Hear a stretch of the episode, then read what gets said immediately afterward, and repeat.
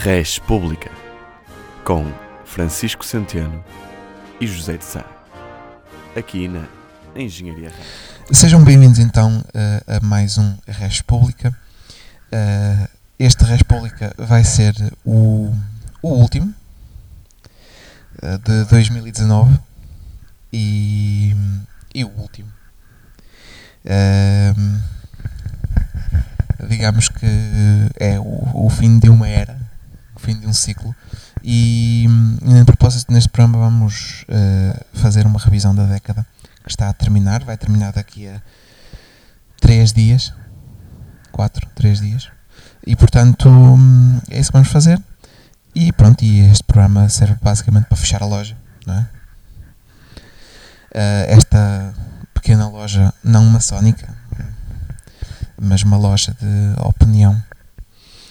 Uh, nada contra a maçonaria, atenção. Uh, por acaso não sei se vamos falar de maçonaria, não deve ter havido nada relevante em relação à maçonaria. Bem, vamos começar? Uh, como sempre, eu sou José de Sá, ao meu lado tenho Francisco Centeno, fez esta introdução a anunciar também o nosso hiato indefinido. Um, pronto, foi uma década um bocado portanto, preenchida, não é? E uh, então agora vamos falar dela fazer uma pequena revisão. Hooray! Ok, pronto, então. Um, 2010. Um, portanto, a década começou com o ano 2010 e 2010 tem aqui alguns eventos que poderemos um, fazer referência. Se calhar um evento por ano para comentarmos assim sucintamente. Sim, é assim, há, há, há anos em que há acontecimentos mais relevantes que outros e Sim. há coisas que não se podem ignorar. Obviamente que isso é, é preciso ter em conta isso. Uh, pronto, aqui no caso 2010 foi ano mundial, por isso foi um ano importante. Não, uh, opa. Não, um, pronto, 2010 é um ano em que aconteceram várias coisas em janeiro tivemos o terremoto no Haiti, parece-me ter sido um dos eventos mais importantes, se não o mais importante, do ano. Um, depois, em fevereiro, tivemos uh, o Avatar a chegar a, a, a, filme com maior receita de sempre. A cena engraçada tanto do, um, do caso do, do Haiti, do Avatar, é que hum, eu, eu, pronto, eu ia dizer, eu lembro-me, eu lembro-me quando essas coisas saíram, mas tinha a ideia de ambas saírem em 2009, por algum motivo. O Avatar saiu em 2009. Ah, pronto, ok. Mas eh, todas essas coisas parecem que aconteceram há mais de algum tempo do que hum, efetivamente aconteceram. Apesar de fazer sentido, porque lembro-me daquele jogo da sobriedade por Haiti. Ah, esse não me lembro. Mas pronto. Uh, em junho morreu José Saramago, uh, que é provavelmente o, o escritor português mais importante de sempre, excetuando os talvez Camões, digamos assim, e Pessoa. Um, e, e, desta não me lembrava já, atenção. Foi em 2010, foram quando aqueles mineiros ficaram presos numa mina no Chile. E parece que já foi, foi há menos tempo, mas já foi em 2010. E Zé, José sabe a espirrar? Espirrou. Ok. Um, portanto, um, também eh, é quando a lei que regula casamento, casamento entre pessoas do mesmo sexo é promulgada em Portugal. Um, o que é que tu achas que podemos falar aqui em 2010? Uh, ah, o acontecimento exatamente abaixo, que é um acontecimento interessante, tendo em conta as ramificações todas que teve. É importante dizer que, como res pública que somos, estamos portanto, a ver coisas no Wikipedia, não é? Sim, claro. uh, o, o Zé está a fazer referência ao facto de Dilma Rousseff ter sido eleita a primeira mulher presidente do Brasil.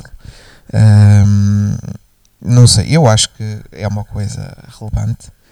Um, que, Quanto mais não seja por, pelo que aconteceu a seguir, tendo em conta o impeachment e uh, todo o, o, processo do. Uh, ai, como é que ele se chamava? O, o gajo que foi depois da Dilma Rousseff, o Temer, um, e depois agora o Jair, né? Um, Jair. Acho que é sempre uma questão interessante ver que o Brasil começa a década, se calhar, tipo, como um país progressivo, ou tentativa de país progressivo, para acabar com, portanto, o Jair Bolsonaro. Ah pá, uh, ok podemos então. É assim, o Haiti, na verdade, não temos muito o que falar. É um terremoto e o Haiti é um país pobre, que ficou ainda pior. Pá, no caso do Brasil, se calhar é uma década em que o Brasil eh, começa com esperança. O Brasil não foi assim tão afetado quanto isso pela crise económica e financeira mundial. O problema foi o 7-1 da Alemanha. Ah, isso foi em 2014. Ah, foi a partir daí. Foi a partir daí. Ahm, portanto, o Brasil começa a década num, num clima de esperança e, e foi sempre a descer a partir daí.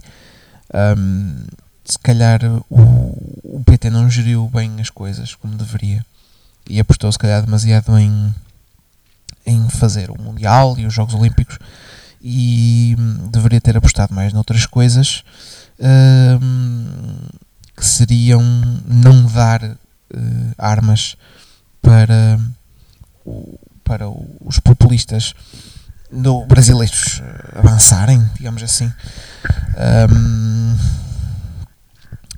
e não sei, se, eh, lá está, se calhar não, eu não sou brasileiro, mas eh, claro que Dilma Rousseff ter sido eleita é um marco importante e hoje em dia não estou a ver isso a acontecer hum, em tempos próximos. Sim, nem eu. Acho que. hum, Eu acho que. Eu acho que. está. Eh, Tu, tu falaste no clima, no clima de esperança, também. Está. eh, Também falei no clima de, de progressividade, digamos assim, não é? Porque não é propriamente habitual um país eleger uma mulher, apesar da América do Sul até haver alguns casos em que isso acontece, por exemplo na Argentina, que é primeiro-ministro e não a presidente, se não me engano. É, afinal é mesmo presidente. É, Quer dizer, agora acho que é vice-presidente, mas não sei. de- Mas É já estranho. foi, mas já foi, mas já foi. Pronto, então parte de um clima progressivo e lá está, associa-se também o progressivo à esperança e o conservadorismo a mais tentar manter o status quo, ou digamos assim, ou algo que já é conhecido. Bom, conservadorismo na verdade é conservar algo que já existe, não é? Sim, exatamente. E eh, pronto, manter o que está. E eh, é um bocado de pena porque penso que o, hum, o Brasil merecia mais. Eh, quer dizer, não, se calhar o Brasil merece exatamente aquilo que tem, digamos assim. Ma- Mas nos dá um bocado de pena porque é um país que podia ser muito mais do que o que é e não é. Então isso é chato. Ah, já dizia Bruno Carvalho. Também é um acontecimento importante da década. Os ataques em Alcochete. Ahm, mas, opá, não sei, olha, eu. O que é que eu poderei dizer? Pá, brasileiros, venham para cá. Ah, se não querem aturar Jair das pistolas, ahm, o único brasileiro que eu admito que tenha pistolas é, é Jonas. Por isso, já. Ahm, vamos que Passar para, para 2011. Uh, Zé, vamos fazer isto em direto. Não achas que o som está um bocadinho. Uh, aqui, isto não está um bocadinho baixo? Eu, depois digo o som. Ah, ok. Pronto, é que nós não estamos a gravar isto num estúdio de rádio, estamos a gravar isto, portanto, na cave. Da, da minha casa. É isso, é isso. Um, vamos passar para 2011. Em, em, em- em que eu acho que o acontecimento maior do ano foi a Primavera Árabe, tendo em conta a quantidade absurda de países que, que atingiu e todas as ramificações que também depois gerou. Pá, a Primavera eu Árabe, concordo. a Primavera Árabe começa, se não me engano, Da primavera? na primavera. eh, Eu acho que Primavera Árabe não é de todo por causa de ser primavera, eu acho que é tipo libertação. Eh, Eu penso que o primeiro grande caso que saiu cá para fora foi no Egito. Foi na Tunísia. mas penso que começa na Tunísia, era o que eu ia dizer. Penso que o primeiro grande caso a ter eh, eh, destaque a nível geral, penso que foi no Egito com Hosni Mubarak e tudo mais, mas penso que começa na Tunísia. Daí para a frente há muitos países que também se, se começam a destacar. Temos, temos eh, por exemplo, a Síria, se não me engano, a Líbia, Sim, e depois. um, o objetivo era um. Lá está. uma democratização de alguns desses países. Ah pá, a verdade é que acabou-se a década de 2000 numa nota de crise, depressão, mas começam a haver sinais de esperança que esta década vai ser uma boa década e, e não sei, e na altura pá, nós estávamos na escola e se calhar eh, achávamos que isto o mundo ia todo melhorar sempre. Ahm, ter, termos novos, novas democracias aqui às portas da Europa, na Líbia, na Síria, no Egito e, e na Tunísia. E a verdade é que esses sonhos da Primavera Árabe em 2011, manifestações enormes organizadas por Facebook, um, pá, isso tudo acabou. E eu acho que existe um, um motivo para isso. Um, não havia, uma, na verdade, uma direção. Eu acho que também a questão da democratização foi uma, uma narrativa assim puxada pelos, pelos nossos políticos digamos assim, do Ocidente pá, e pelo, pela nossa comunicação social, mas eu acho que estas manifestações organizadas a partir do Facebook por juventude, digamos assim, é, são acima de tudo manifestações de, de descontentamento e não tanto de queremos isto. Não, é mais uma questão de descontentamento e se calhar não havia uma direção, não havia um líder ou uma líder. Um, que num país árabe seria um bocadinho mais difícil a ver, mas não havia um líder, ou seja, democrático, mas que fosse forte e que trouxesse coesão ao seu povo. E se calhar Gaddafi era um, era um líder que era trazia coesão ao seu povo e Assad também trazia também eh, coisas más, obviamente, não é? Tanto um como o outro. Assad ainda, ainda Gaddafi, Gaddafi morreu já, mas, mas Assad ainda, ainda é o líder da Síria. E vamos ver o que, é que acontece agora na, na década de 2020. Eu não tenho grandes esperanças, honestamente. Acho que isto está tudo muito mal. Eu tendo a concordar, a concordar contigo. Aliás, eu acho que a maior parte das pessoas devem ter feito protestos na Líbia devem estar profundamente arrependidas, se ainda estiverem vivas. É. Se ainda estiverem vivas. Porque a Líbia foi absolutamente dizimada pós-Primavera Árabe. Foi algo absolutamente absurdo. Mas hum, hum, convém também destacar que, lá está, eu acho que neste momento a maior parte dos países não está propriamente. Não, não vou dizer que estejam infelizes, mas eu acho que não vão estar propriamente contentes com o, uh, com o rumo que tudo tomou. Porque são. Uh, está, a falta de um líder, a falta de uma direção, uh, gera tudo isso mesmo. Acho que acima de tudo as pessoas perceberam que não podiam ter medo, porque não podem ter medo, não, não têm medo de se manifestar e deviam de se manifestar e tudo muito bem, mas ao mesmo tempo é quase aquela questão do uma pessoa faz barulho e tal, mas quando é sério convém ter hum, convém ter uma, uma hum, apresentar soluções. Acima de tudo não se pode só criticar. É, é, também é preciso apresentar soluções. É preciso uh, mostrar algo mostrar o caminho o que é que se deve fazer o que é que não se deve fazer. E opa e, tendo em conta que isso não acontecia é chato. É chato é chato. Um, qual, destes países todos que fizeram parte da Primavera Árabe, pelo menos os mais conhecidos e que tiveram mais uh, casos mediáticos, temos a Síria que está na merda, temos a Líbia que está na merda, temos o Egito que. Uh, e se calhar o único que efetivamente dos mais conhecidos está minimamente decente deve ser a Tunísia. Uh, o Egito não está assim tão mal porque, porque, hum, porque tem lá está um líder forte e ditatorial, digamos assim. Uh, no caso da Líbia está em guerra civil, a Síria também, por isso não há grandes esperanças neste momento para esses países, mas se calhar para, para, o, para os políticos do Ocidente será melhor porque não é porque é um se calhar destabiliza uma região que poderia ganhar algum poder, mas também se calhar chega a um ponto em que, não, em que, que nós não podemos estar sempre a intervir nos conflitos desses países e se calhar eles vão tentar resolver isso por eles. Uh, não sei. Uh, a Primavera Árabe tinha tudo para ser o acontecimento da década e de facto foi um acontecimento muito importante para a década. Uh, e se calhar originou não o que se esperava. Porque se a Primavera Árabe tivesse deixado como resultado países árabes mais, uh, mais democratizados, mais livres, mais liberais nos costumes. Isso acho que seria o resultado que se poderia esperar do ponto de vista de um português, de um europeu, em relação a isso. Mas o que, o que veio da Primavera Árabe foi uh, radicalização, terrorismo, uh, mais ditaduras, guerras civis e não parece que haja uma grande liberalização de costumes nesses países e democratização nesses países no futuro.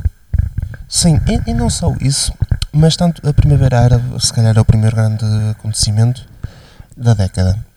E, e mesmo as pessoas que vêm de fora, é impossível uma pessoa, uma qualquer pessoa do mundo que veja aquilo e esteja num país que, portanto, seja decente, é, é impossível essas pessoas não olharem com alguma esperança, alguma crença que isso pode trabalhar para um, para um futuro melhor.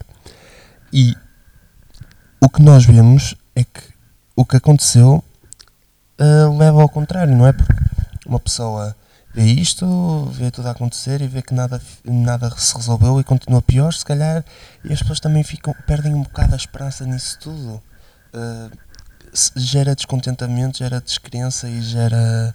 Está. E depois o, o, radicalismo que gerou, por um lado leva a que as pessoas fiquem descrentes, por outro lado, gerou um radicalismo e um mundo de terrorismo que não à formação da Daesh, mas ajudou a, a maior consolidação da Daesh e de outros, membros, de, outros, de outras células terroristas, que gerou, entre outros, problemas graves na Europa. Os Estados Unidos também teve que responder à sua maneira dos Estados Unidos, apesar de não estar envolvido, bam, pondo o Donald Trump passado uns anos no poder. E opa, bam, America, fuck yeah. E, um, e pronto, então, uh, yeah, foi isso. Eu, eu, acho que acaba por ser, uh, tendo em conta as suas ramificações, que calhar a Primavera Árabe é o acontecimento da década. Um, bem, uh, vamos passar para, para 2012. Eu aqui em 2012 vou sugerir um mês que teve aqui dois ou três acontecimentos importantes, que é o mês de novembro. em 2012, Vladimir Putin dizima umas eleições, mas isso é normal. Barack Obama é reeleito, na altura era normal. Um, mas tem aqui dois acontecimentos interessantes. O segundo mais importante, na minha opinião, é um, quando uh, a Assembleia Geral das Nações Unidas dá o Estatuto de Estado Observador à Palestina. É um reconhecimento por parte de um, de um organismo importante à Palestina. Um, tanto eu sou um defensor de uma solução de dois Estados, o Zé uh, também. Também, e portanto, uh, acho que para nós isso. Também no limite, vá. Uh, para, pronto, para nós acho que, é, acho, que é um, acho que é uma coisa importante. Mas há aqui outro acontecimento que eu quero realçar, que é a liderança de Xi Jinping no Partido Comunista da China do Partido Comunista Chinês. E é uma liderança um, que tem muita influência na década no que toca a economia e comércio internacional acima de tudo e geopolítica também. Uh, Xi, Jinping teve uma grande importância no desenrolar de, da, da geopolítica a partir daqui e é, um, é o líder incontestado de uma China que também não é democrática e que não vai ser nos próximos tempos. E acho que, honestamente, acho que esta foi uma década, uma má década para a democracia no que toca a perspectivas de futuro, honestamente. Acho que sim. Mas uh, acho que acho que foi uma a década do começo da liderança de Xi Jinping, de uma liderança longa de Xi Jinping à frente da China, e é um começo que vai levar uma década de 2020 ainda melhor para ele. Para a China, não sei, para os chineses também não sei. Para ele, sim. Um, mas Xi Jinping é indiscutivelmente um, uma figura desta década e em 2012 ter chegado ao poder no Partido Comunista Chinês e em consequência também à China, não é? Um, acho que é uma coisa relevante. Ah, sim, não, acho que não é impossível não, não ter como este acontecimento, se calhar o maior acontecimento da década, não é? Eh, quer dizer, lá, não, do, do ano. Sim, uh, acho que mais pela, pela, pelo, pelo efeito que teve ao longo da, de, a partir daí, ao longo da década, digamos assim. Porque foi também ainda no início da década. Sim, sim, foi em 2012, ainda houveram mais 7 anos. Assim, uh, lá está. Cada vez, uh, assim, cada vez acho que a Rússia também começa-se a tornar um bocado, como é que é dizer, uh, ah, estão lá, não é? Estão ali, É, não concordo. são grandes, são importantes e tal, mas acho que cada vez mais o, o poder se desloca entre, na minha opinião, entre os Estados Unidos e a China. E, hum, e é complicado. E é interessante isso, mas uh, lá está, Xi Jinping foi uma pessoa importantíssima da década, né? sete anos ah, a correr. Ele também já. eh, eu, eu acho que ele eh, não vai aguentar mais de. Atenção, ele chegou aqui à liderança do partido e ele tomou a liderança da China no ano seguinte. Mas eh, foi como falámos da questão da Dilma Rousseff. Dilma Rousseff foi eleita em 2010, tomou posse em 2011. Sim, exatamente. O próprio Barack Obama foi reeleito, né? Nesse, foi reeleito no ano anterior, mas só assumiu outra vez o cargo em 2012. Da mesma maneira que Trump foi eleito em 2015, mas só assume o cargo. Em 2016 e assumiu em 2017. Exato, eu tenho isto trocado. Mas Xi Jinping, eu acho que, devido também ao fato da sua idade, se não me engano, ele já está nos 60 e muitos. Penso que não vai ter assim tanto tempo à frente da China quanto isso. É capaz de passar a próxima década toda à frente, possível. Mas, eh, ok. Mas eh, penso que hum, a meio de 2032, 33 é capaz de morrer. Ou que mesmo assim é muito tempo, atenção, que acaba por fazer 20 anos à frente da, da- do partido. Mas, eh, é assim, eu acho que as ramificações mais preocupantes de, de Xi Jinping à frente do- da China foi a alteração da Constituição algumas vezes, que lhe dá o todo, de facto, poder. Exato, mas isso aconteceu em vários países durante a década. Na China, na China não tem grande relevância, porque, verdade seja dita, ah, pá, ele ficava no poder de qualquer das maneiras. É uma ditadura, mas pronto. Claro que dentro do Partido Comunista há escolhas de líderes e assim, mas, mas eh, é uma democracia dentro do partido, mais ou menos, mas para fora seria sempre ele o líder, acho eu. Sim, sim, exatamente. Mas é, é um abono, é tipo, é, é um seguro, é um seguro. Estou aqui, estou seguro e pronto. Ah, passamos a 2013. Vou sugerir este, não é? As- pronto, 2013 eh, tem como um dos grandes acontecimentos, para você se calhar o maior, a questão do, do Papa Francisco, é, né? o, é o ano de Francisco, atenção. Ahm, mais uma vez, é, começa com alguma esperança, para, no caso para a Igreja Católica. Eh, 2013 é o ano em que, Papa, é em que Francisco é Papa e Bento XVI deixa de o ser. Francisco tem um, é um, um- tem um discurso, digamos assim, ahm, como dizer, ahm, Mais apelativo. Sim, ui, aconteceu aqui alguma coisa. não é? Ah, neste momento está muito alto, Zé. Está muito alto. Ah, pronto, mas está. Está. ah, ok, pronto. Podemos falar assim. Eh, quem nos estiver a ouvir vai achar muito estranho este, este amadorismo. Como é que é possível? Isto é vai, uma nada vergonha. porque, vai nada porque eu vou editar. Ah, ok. Mas isto é uma vergonha, é uma vergonha. Bom, ahm, vou pintar aqui a tua casa a dizer vergonha. Não, não vou, não vou fazer nada disso. Ahm, problemas labradas. Não aparece aqui o Ferro Rodrigues também? Ah, hã? Não aparece aqui o Ferro Rodrigues? Vergonha? Não, não Ah, pois é, isso. verdade. Não pode Olha, isso. Não pode dizer não- isso. É, ver- é verdade. Esquecemos disso. Não se pode ser vergonha, meu Deus do céu. Ahm, Francisco chega a, Papa com uma esperança de, de alguma mudança na Igreja Católica. Não se mudou tanto quanto isso, mas também, honestamente, hum, acho que muita gente esperava que ele levasse um tiro nos primeiros anos de papado Também eu? e felizmente não aconteceu isso. Felizmente ele ainda é Papa, mas eh, pelo menos agora, isto já foi em 2019. Ah, ah, houve aqui uma pausa. Pelo menos o, o facto de, hum, hum, de agora não haver segredo em relação ao- a- a- aos casos de, de pedofilia ah, na Igreja Católica, isso pá, é, é o grande problema da Igreja Católica, se calhar, e, e Francisco teve um- uma atitude para, para tentar acabar com isso, digamos assim. Ahm, portanto, eu acho que, que Francisco, que 2013 é o ano de Papa Francisco. Uh, Sim, é verdade, mas também não convém esquecer, e olhando para a Wikipédia, nós podemos ver que temos imediatamente a seguir Edward Snowden, que é uma figura incontornável da década. Temos também uh, a se- uh, as uh, o atentado terrorista na maratona de Boston, que são dois acontecimentos que não convém não esquecer porque foram marca, eh, marcantes para o resto da década. Tivemos Wikileaks, Sim, ok, calma, mas o Wikileaks não é bem do Snowden, é do, do outro, Sim. do Assange. do, do Julian Assange, Eu gosto de dizer Assange.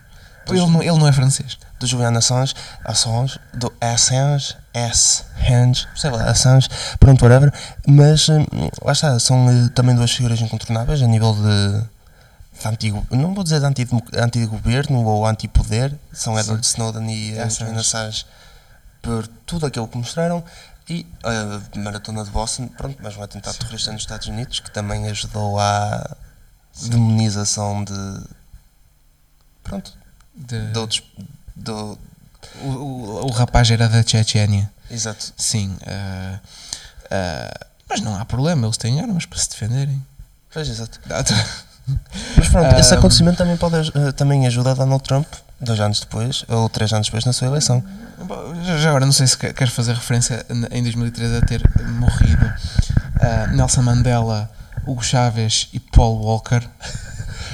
Ah, isto foi do menos importante para o mais importante. ah, sim, claramente, não é? Nelson Mandela não é ninguém à beira de Paul Walker, ah, ator de, da saga, da maior saga de sempre do cinema, que é a Velocidade Furiosa, que tem neste momento cerca de 505 filmes, não é? Acho que sim. 505, eu acho que eles já vão nos 713.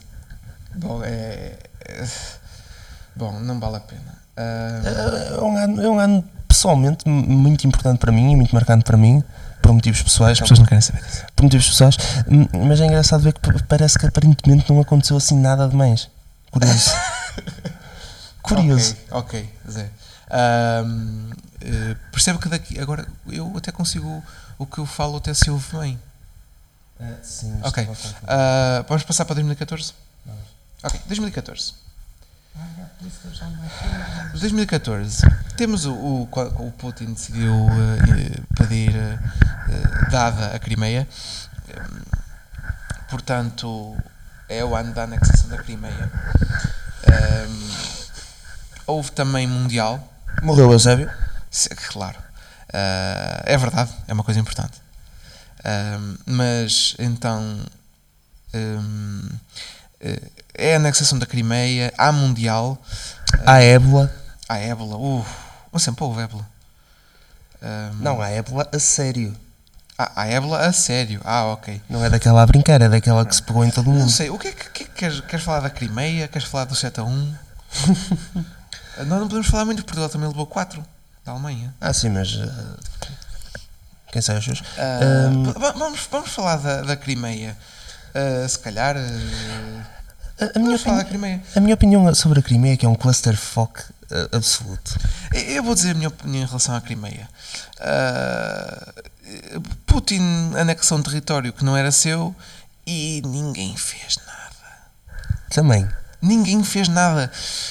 A Crimeia é território ucraniano. Eh, mesmo as Nações Unidas podiam ter feito alguma coisa, só que pronto. Lá está. Assim, como em realçar também que a Crimeia vem de um dos, de um dos vários problemas de, de- não vou dizer desintegração, mas de separação e, eh, do território da União Soviética. Claro, eh, a Crimeia, esta situação da Crimeia é responsabilidade de, de Nikita Khrushchev, que deu a Crimeia à Ucrânia. Não foi o Gorbachev? Não. Já bem antes? O Gorbachev era um homem ponderado.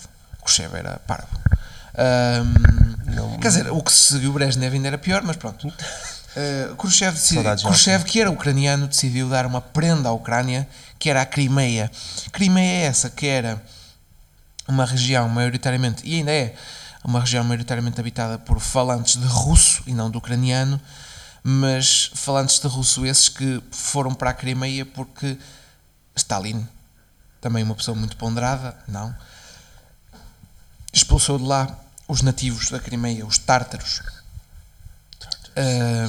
Portanto, toda essa situação originou que depois Putin, simplesmente pelo facto de a Crimeia ter muitos falantes de russo, não é pelo facto de ser o único porto natural da Rússia em águas quentes e pelo facto do Mar Negro ter bastantes reservas de eh, petróleo e, e gás natural, não foi por causa de nada disso que Putin quis anexar a Crimeia. E portanto, Putin anexou a Crimeia, ninguém quis saber. ah, e Putin continuou a sua vida. E é isso.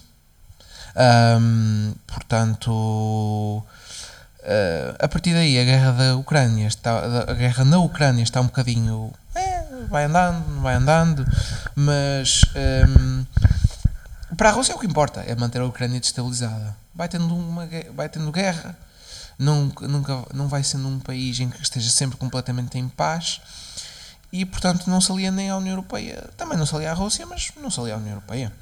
Isso é que acho que é importante para Putin. Queres dizer alguma coisa, Zé? Queres passar para 2015? Não, eu acho, Ah, ok. eu acho que hum, a situação da Crimeia tem muitas. Ah, e foi o ano em que entramos para a universidade. Foi 2014. Já Verdade. muito tempo. Foi em 2014 que ele foi à festa do Avante. Tio Carvalheza. Foi em 2014 que eu não fui à festa do Avante. Também não fui, nunca. Não, Tio Carvalheza. Hum, não, eh, eh, toda a questão da Crimeia. Ih, Jesus! o, o computador de Centena eh, tipo, abriu-se todo. Não fui eu, fui eu que lhe dei uma pancada sem querer. Yeah, mas ele ficou como se fosse uma folha de papel todo liso ao longo do tempo. Ah, Mas pronto, detalhes. Hum, em 2014, a- a- a- toda a questão da Crimeia para mim é, hum, é interessante no sentido em que há muita coisa a acontecer, há muitos erros que já vêm do passado, há muitos erros que estão a ser feitos agora, foram muitos erros feitos em 2014 e no meio disto tudo não consigo achar be- bem a postura da União Europeia, não consigo achar bem a postura russa, não consigo achar bem a postura dos ucranianos em parte também. Então é, eu, eu não sei o que é que é deixar, eu acho que aquilo é tudo. É pá. Não, é, não, achas, não achas nada, Zé? Fuma aquele. É toda uma. ah, ah, clusterfuck. Pronto. É, o- foi o que eu disse no início, é um clusterfuck. eh, a minha última palavra é um clusterfuck. Aquilo, é aquilo tipo. Não, pá, tipo a situação israel-palestina, se bem que tipo, Palestina é- tipo, é- tem é- que é- vencer. não é tão má.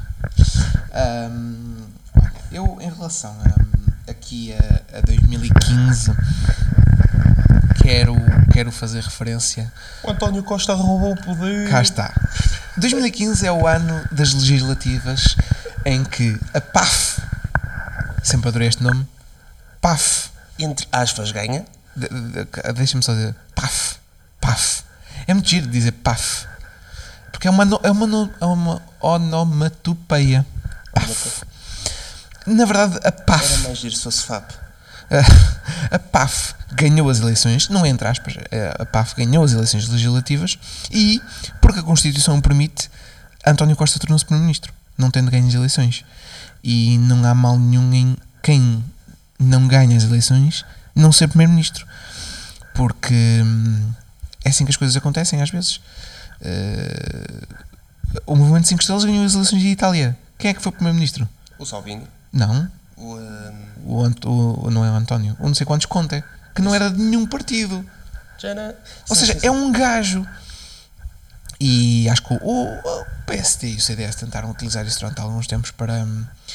Para. Ah, isso é injusto, nós devíamos estar no poder. Mas a verdade é que. eh, acho que. Marcou bastante Portugal, a segunda metade da década em Portugal, e os primeiros anos do. pelo menos os primeiros anos do, do mandato, at- até aos incêndios de Pedrógão, Portugal era um país feliz e um país em que as pessoas estavam contentes. E a partir daí começou o descontentamento um bocadinho influenciado pela comunicação social, mas pronto. Eh, é o acontecimento do ano em 2015, na, na minha opinião. José? Ah, para Portugal, sim, definitivamente. E para o resto do mundo também. Possivelmente, não não estou a ver assim nada de mais. Eh, 2015 é um ano assim, um bocado, já há uns 4 anos. Mas lembro-me bastante pior que 2013. Hum, Ninguém quer saber. De, pelo menos das pessoas que nos estão a ouvir, eh, que devem ser tipo uma ou duas pessoas. Olá, pessoas! olá. Ahm, portanto, ahm, eu acho que, que é o acontecimento. E mesmo, por exemplo, para a Índia, foi giro ter António Costa como Primeiro-Ministro, eles lá fecharam todos. Não, Sim. não fecharam. Eles não quiseram saber. Cheiro Eh, de chimarrão e.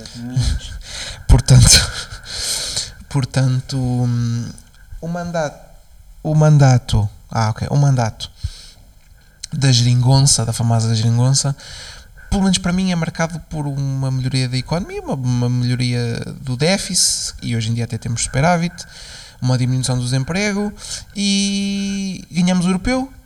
É não que António Costa tenha a ver com isso. Sim, sim, mas toda a gente sabe que isso. É assim, eh, vamos, fazer aqui uma visão também.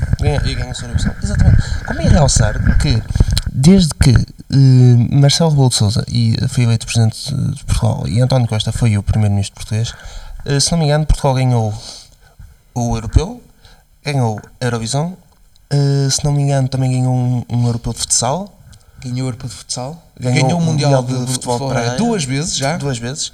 Pá, tipo, os Estados estão à vista, pessoal. Claro, no, que impo- no, que, no que importa está a saber. Não, mas já sei. Sim, eh, eu acho que o balanço do, do daquela legislatura é francamente Nós já, positivo. nós já fizemos isso, nós já fizemos isso no É francamente positivo. Ahm, 2016, vamos passar para 2016. Estamos aqui com bastantes interferências de aqui no nosso sistema de som. 2016 é é o ano em que Marcelo Rebelo Sousa é eleito presidente, mas vamos falar do Brexit. Vamos falar do Brexit. É assim, eh, vamos falar do Brexit. Acho que é incon- incontornavelmente o, o eh, momento do ano. Eh, ainda hoje tem implicações e ramificações importantes. Ainda hoje se está a decidir isso. Acho que agora com a, a vitória de, do nosso Boris, acho que é definitivamente, é definitivo. Mas como é realçar que acabámos por não falar disso, antes do Brexit também houve a tentativa de independência da Escócia Ah, sim, mas que foi que não Ninguém passou, quer saber da Escócia. que não passou por, por causa da, de todo aquele argumento de Ai, temos que nos manter na União Europeia e pronto. Coitados dos escoceses. Hum, mas pronto, ao- acontece o Brexit, que é um, um- está, uma vitória de- Jesus, nem eh, que é, é absurdo, é absurdo. Uh, também não falamos aqui da Grécia. Hum, engraçado. Ah, mas ninguém quer saber da Grécia. Ah, Pronto, falando assim das coisas mais. Se uma pessoa for a tudo estamos complicados. Mas a questão é: eh, eh, o Brexit deve ser uma política, digamos assim, ou uma medida política que passa. eh, apoiada só em factos que são um bocado duvidosos para dizer o Sim, máximo. ah, o Brexit, o Brexit, o referendo foi no dia 23 de junho, no dia dos meus anos, em 2016. Ahm, é um dia que eu ah, recordo bastante porque fiquei chocado. Ahm, eu não fazia ideia que haveria. Hã? Eu não fiquei chocado. que eu não fazia ideia que havia assim tanta vontade do, do- dos britânicos em sair da União Europeia e acima de tudo eu, não- eu, eu tinha em conta que David Cameron era um político inteligente na altura mas na verdade é um político bastante mau David Cameron é um dos piores políticos em termos de estratégia que eu me lembro. E as pessoas diziam ah, David Cameron uma esperança para a direita europeia. Mas David Cameron decidia dar referendos porque sim e prometia demitir-se se o resultado não fosse o igual que ele queria, conseguiu-se no da Escócia. Por muito pouco, decidiu fazer em relação ao Brexit. E desapareceu da cena porque o Brexit ganhou, sim, ancorado numa campanha de desinformação, eh, baseada muito em argumentos de, de xenofobia, ah, porque entra, entravam na altura muitos, muitos polacos no Reino Unido, muitos romenos no Reino Unido. E, Um, e o medo também deles era que com os refugiados das guerras Sim, sírias, claro. assim, também entrassem lá. Mas isto aqui é algo que eu acho sempre hilariante, é como é realçar que grande parte, mas grande parte, acima de 50% dos imigrantes que vão para o Reino Unido são constituídos por paquistaneses indianos. Sim, mas lá está. Mas não interessa. Para quem é xenófobo é tudo igual. Mas isso não é importante aqui. A verdade é que o Brexit é também importante. O Brexit poderá ser um acontecimento também muito importante na década. Falamos aqui da Primavera Árabe, mas é além da Primavera Árabe, acho que o Brexit é um dos grandes acontecimentos da década e o Brexit eh, faz abre caminho para também outro grande acontecimento desta década. É o acontecimento que eh, o Brexit mostra que é possível que uma, um resultado eleitoral de que ninguém está à espera, ninguém está à espera que isto aconteça, ninguém está à espera que esta, que esta opção, que claramente é pior, uh, claramente é pior, mas e é uma coisa que é baseada em desinformação, ninguém está à espera que aconteça, mas ganha. chega. E isto foi em 23 de junho de 2016 e em novembro de 2016 Cinco Mas vamos, depois. vamos falar em neste, neste acontecimento no, no ano de 2017, porque depois é quando toma posse.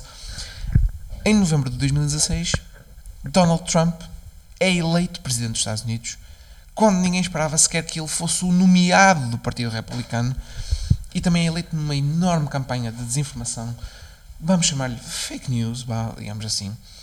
E é este, este, este malabarismo da realidade que se faz eh, e que não vai parar por aqui. Mas- infelizmente não vai parar por aqui. E fake news é capaz de ser a expressão da década. É, acho que fake, acima de tudo, é a expressão da década. Tudo é fake. Podemos falar disso aqui depois no final de falarmos dos anos. Vamos passar para 2017. Donald Trump toma posse como Presidente dos Estados Unidos. É o acontecimento do ano. Podemos aqui falar de. Em 2016 podemos ter falado do europeu de Portugal, mas, mas pronto, não é, não é importante para a política. Uh, Grande Éder. Im- Imagina, imagina se nós não aceitássemos imigrantes. Pessoal, vá, vocês não deem ou- ouvidos a, a quem não quer, eh, a quem é xenófobo. Quer dizer, se não tínhamos ganho europeu. Não é?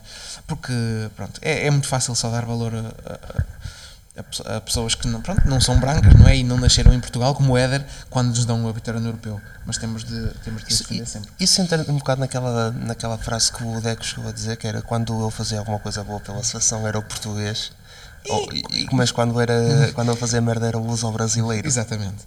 Ah, pronto, e em 2017 Portugal ganhou. ah, foi em 2017 que ganhamos a Eurovisão? Foi. 2017? Foi em 2017 que ganhamos a Eurovisão?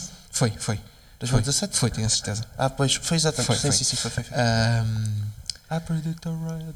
eh, em 2017 também foram os incêndios de Pedrógão, mas vamos falar de Donald Trump. Donald Trump toma posse e toma imediatamente uma política de não fazer nada, dizer pá, parboices, assim, eh, que nós não vamos falar de Pedrógão Grande porque o nosso primeiro Reis Pública é, De foi, acho, acho, foi chegamos, acho Grande. chegamos a falar sobre isso. Mas já, já foi em 2018. Ahm, eh, Sim, sim, sim, portanto, a Donald Trump é, é o- a figura do ano 2017. Ahm, a confiança nos Estados Unidos está ali um bocadinho tremida, mas a inação de Donald Trump, que passou grande parte de 2017 a jogar golfe, uh, fez com que o primeiro ano do seu mandato fosse marcado por um, por um crescimento da economia. Um, e isso, acho que o, o facto da economia americana ter crescido, também, ok, pronto, é motivado pela economia mundial, mas a economia americana cresceu nos últimos anos. Isso vai fazer com que ele seja reeleito presidente dos Estados Unidos, quase certeza. Um, e a desinformação vai continuar. Uh, e eu estou um bocadinho deprimido, Zé, fala. E, É assim. e também tens de falar no Posso Saber. Não, Eu é assim, muito. é assim eh, eu, eh, infelizmente, assim, eu, eu eh, não gostava nada que Donald Trump ganhasse novamente, obviamente, porque, é assim, eu acho que, para começar, os Estados Unidos é capaz de ser um, um dos- um dos países do mundo que, democratas, vá, democratas, entre aspas, hum, que ideologicamente deve estar mais afastado de mim. Hum, toda a ideia de, de como é que funcionam impostos, Estado Social e afins para eles é inexistente e eu não consigo conceber nada disso. E, eh, e eh, então, hum, então hum, o que eu acho é que pá, Donald Trump, eu acho que hum, há poucas opções dele, não, dele perder neste, este, nestas eleições. Hum, a minha aposta seria para Bernie Sanders, sempre.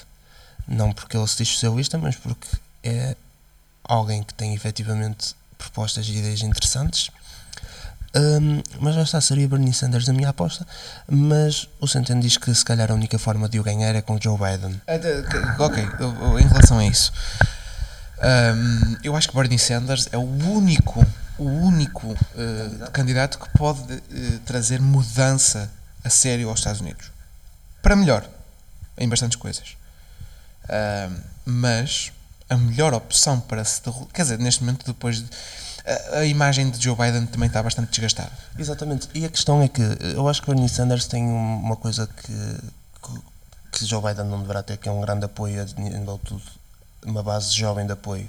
Eu- Eh, Eu acho que Bernie Sanders é aquele político que, em vez de ter pá, aí 70, 80 anos que ele tem, tem 50, era aquele wildcard para os próximos 10 a 20 anos ganhar sempre umas eleições. Eu, eu, eu, eu não sei, eu acho que, honestamente, sei, eu acho que o apoio nos jovens não significa nada. Eu acho que não importa para nada. Para isso, os jovens têm de participar nas coisas, têm de votar. O importante é. Participar nesta festa que é o futebol. Nesta festa que é. Ahm, opá, para isso. Eu digo que Joe Biden é o candidato que tem mais, maior hipótese de ganhar a Donald Trump porque é o que está mais encostado à direita. Mas. ahm, Bernie Sanders ganhará não é se tiver o apoio dos jovens. Esquece os jovens. O Bernie Sanders ganhará se tiver o apoio da classe trabalhadora americana. É essa que é a realidade. Porque são, são os trabalhadores americanos que, apesar das promessas de Donald Trump, muitos ficaram sem, sem empregos, especialmente os agricultores. Especialmente os agricultores que, por causa da guerra comercial com a China, ficaram bastante prejudicados. Ah, o de- Bernie Sanders ganhará se tiver o apoio do working class. E será que não tem? E será que não tem? A minha questão é essa. É que eu acho que. Mas será que, será que Bernie Sanders tem o apoio da classe trabalhadora? Ele, ele- repara, Bernie Assim. Sanders para ganhar tem de ter o apoio da classe trabalhadora, não é no país todo. é nos states. É infelizmente por causa do sistema eleitoral americano, é em- no Wisconsin, no Ohio, na Pensilvânia e na E a Flórida. questão é que ele tem neste Na momento. Flórida não sei se tem, Mas- na Pensilvânia talvez terá, no Wisconsin menos um bocadinho e no Ohio também. A Pensilvânia talvez teria. Nos outros, nos outros estados é uma questão de saber. Mas eu não sei quem é que vai ganhar, honestamente. Acho que o Joe Biden ainda vai à frente das sondagens. Assim, mas. hum, é assim. as- Olha lá. As últimas sondagens que eu vi, em alguns estados, há uma vitória bastante clara até de, de Bernie Sanders, como seria de esperar, né? E mesmo nos swing states, a taxa de, de approval, digamos assim, do, do Bernie Sanders é bastante elevada e até mais para o que, é, para o que seria de esperar, diria. Por isso, eh, é uma questão mesmo de esperar para ver o que é que vai acontecer nos próximos tempos. Sim, o, o meu, aqui o meu, meu maior receio é que o povo americano eh, veja Bernie Sanders como o povo britânico vê o Jeremy Corbyn, ou seja, não como uma solução. Ahm, vamos passar para 2018. Ahm, em 2018 há Mundial, Ninguém Também. quer saber. eu sei, mas é o terceiro Mundial da década. Pois é. Uh, a França ganhou com uma equipa, pasme-se, com pessoas de várias etnias. Uou! Uh! Um, e Lula é preso e Jair Bolsonaro é eleito presidente do Brasil. É isto. Uh, basicamente é isto.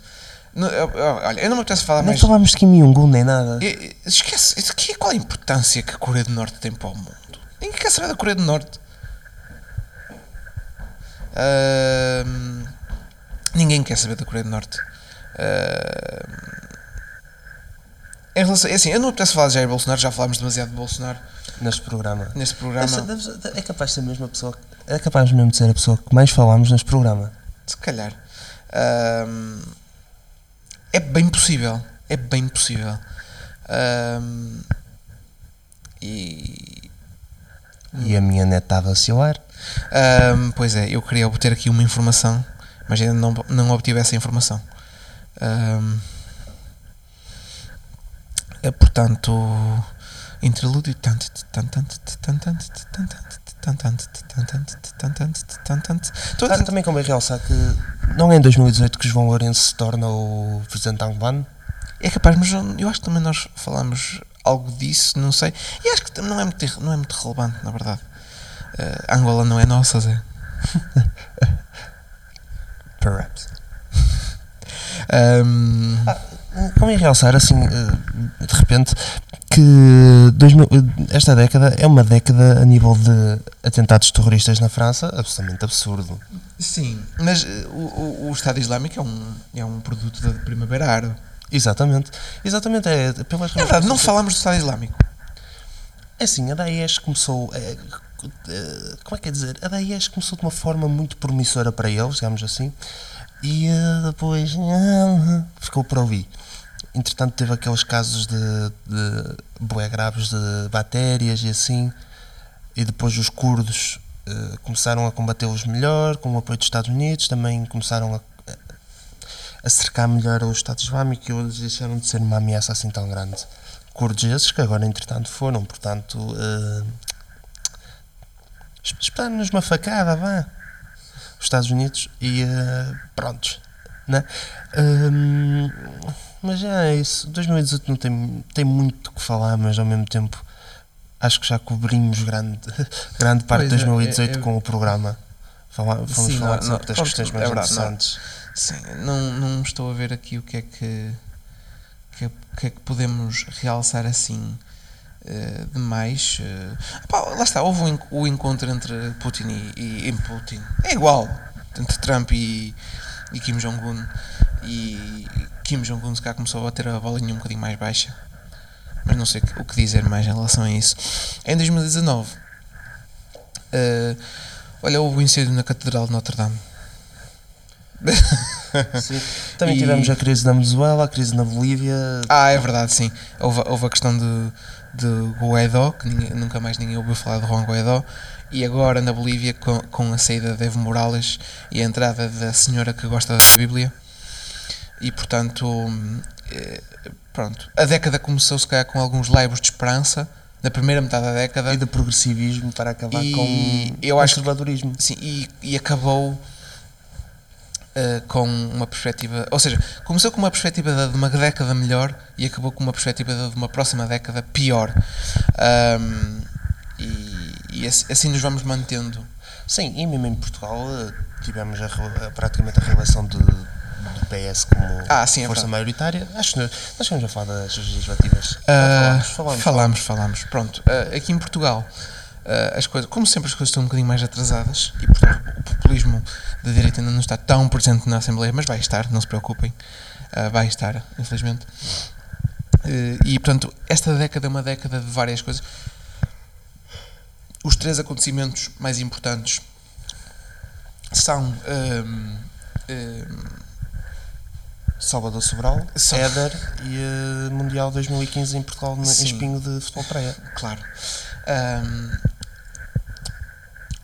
E o Major retirar-se.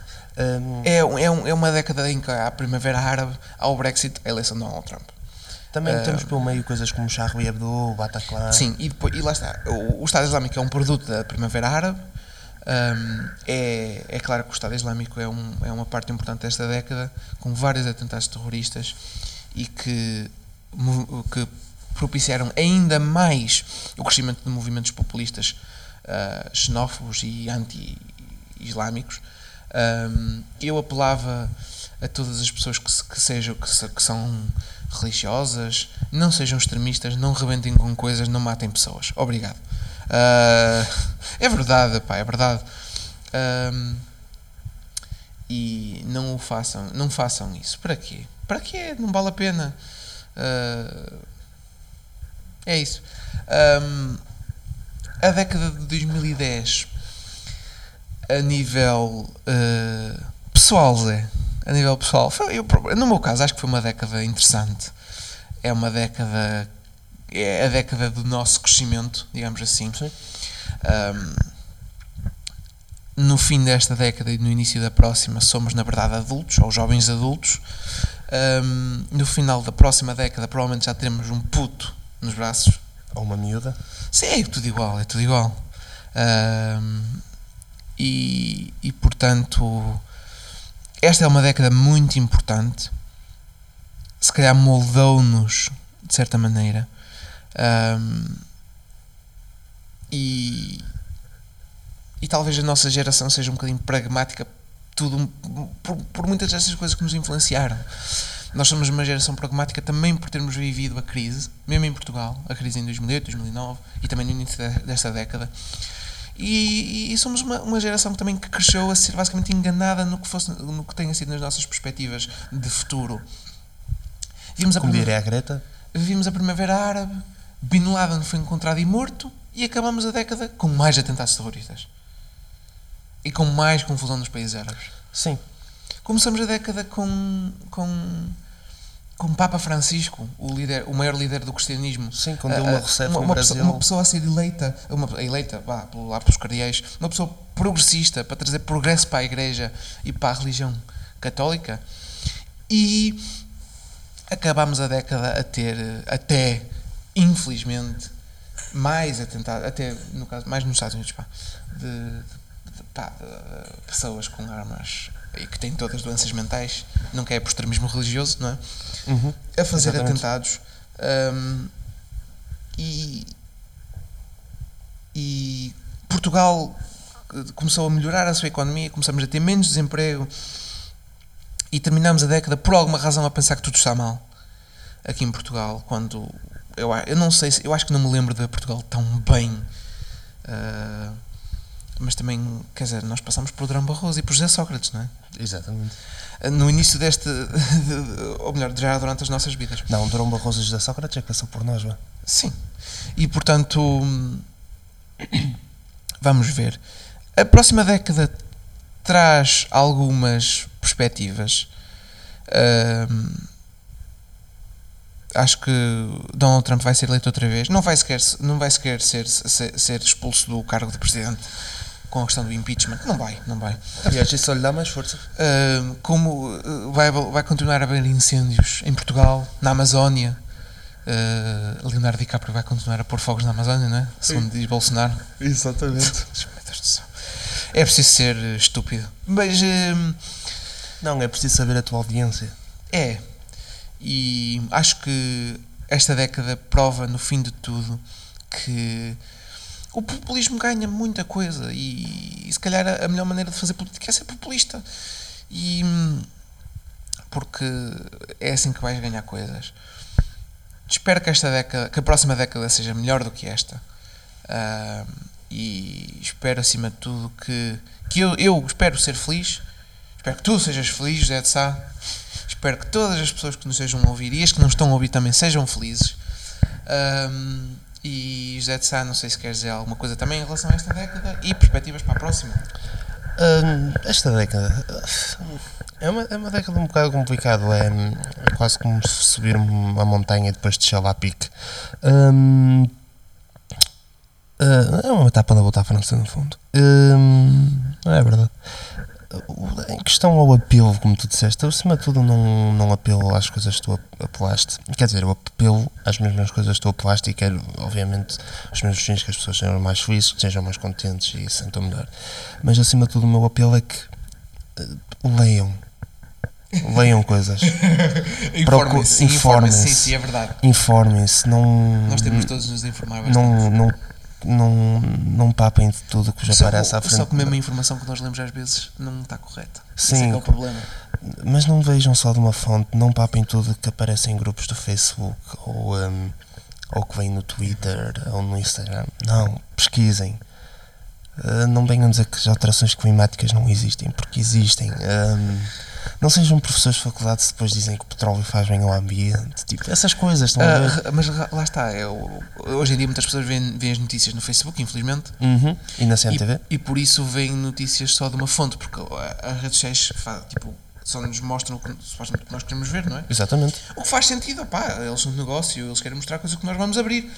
Ah, mas infelizmente nós vemos bastantes vezes as notícias por lá. E portanto, sim, temos de nos informar por várias fontes.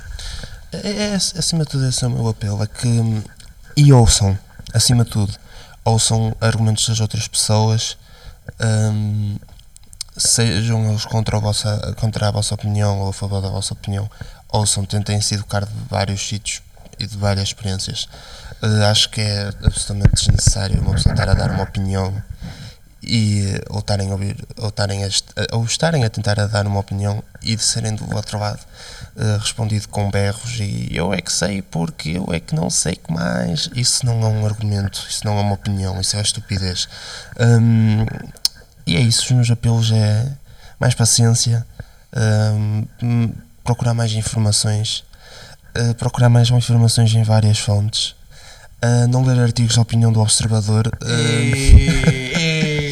Ahm, Não, eh, Leiam, não, leiam artigos do Observador e também, mas também leiam de outras fontes. e- mas, depois, mas depois também se riam um bocado alguns artigos de opinião do Observador. Ahm, e é isso. Informem-se. Leiam. Não caiam na esparrela das fake news. Ahm, em relação. eh, pronto, já chega disto. Eh, uma pessoa fica deprimida depois de falar disto tudo. Ahm, em relação aqui ao República, vamos falar do República um bocadinho. O República foram dois aninhos de. Campinas. de Javardice. Exatamente. Foram dois anos de queremos dar a nossa opinião na rádio, na engenharia em rádio, ahm, e dizer-nos o que nos viesse, viesse da boca para fora. Nós nunca preparámos isto assim muito bem. Foi sempre uma coisa mais genuína, mais espontânea. Ah, está a pantar? Sim, exatamente. Ahm, mas também o objetivo nunca foi fazer uma coisa muito profissional, foi sempre fazer uma coisa mais, pá, mais jovem. Nós somos jovens. Sim, o, o conceito do República sempre foi o conceito de dois gajos que estão num café a discutir. Exatamente. política. Sim, só que jovens. E portanto não somos tanto aqueles jovens que dizem isto vai lá, é com uma nova ditadura. Não é bem isso que nós queremos. O que nós queremos é dar a nossa opinião também com algum, pá, com algum, com a ponderar um bocadinho, digamos assim. Ahm, e, e acho que foi positivo esta experiência. Estamos num hiato indefinido, de facto, sim. Ahm, como diz José de Sá, mas ah, pronto, é a altura de, de- de fazer o tal hiato indefinido, que pode ser para sempre ou durar um dia, mas em princípio não vai durar só um dia. Ahm, Nem vai ser para sempre. em princípio não vai, também acho que não vai ser para sempre. Ahm, e portanto, hum, acima de tudo, lá está. Deem a vossa opinião sempre. Não tenham medo, deem a vossa opinião, mesmo, mesmo que depois não concordem com ela e que seja parva. É importante que as pessoas saibam a vossa opinião. E, e- mas informem-se antes, claro. Não, não, não digam coisas só porque sim e porque têm de dizer alguma coisa, porque senão mais vale estar calados. Não sei, não sei nada. Não, se calhar não, digam a vossa opinião. Dá- Dando um exemplo prático, acima de tudo, não sejam aquelas pessoas que dizem porque isto devia ser tudo gratuito e devíamos pagar 0% de impostos. Ok, Eh, desse- isso não vai acontecer. Pronto. hum, a todos os que ouviram o República uh, até agora, uh, um bem-aja. Obrigado por estarem, por estarem, por quererem saber a minha opinião e a do Zé, quando na verdade a relevância da nossa opinião é, é bola. Bola. Não é? Sim, é praticamente. Hum, Assim, acima de tudo, porque eu acho que as pessoas que nos ouvem já sabem as nossas opiniões, por norma. Sim, é verdade. Um, e portanto, que tenham um 2020 e uma década, uma próxima década espetacular. Que daqui a 10 anos estejamos aqui para fazer a revisão da década, mas que acabemos numa nota mais feliz.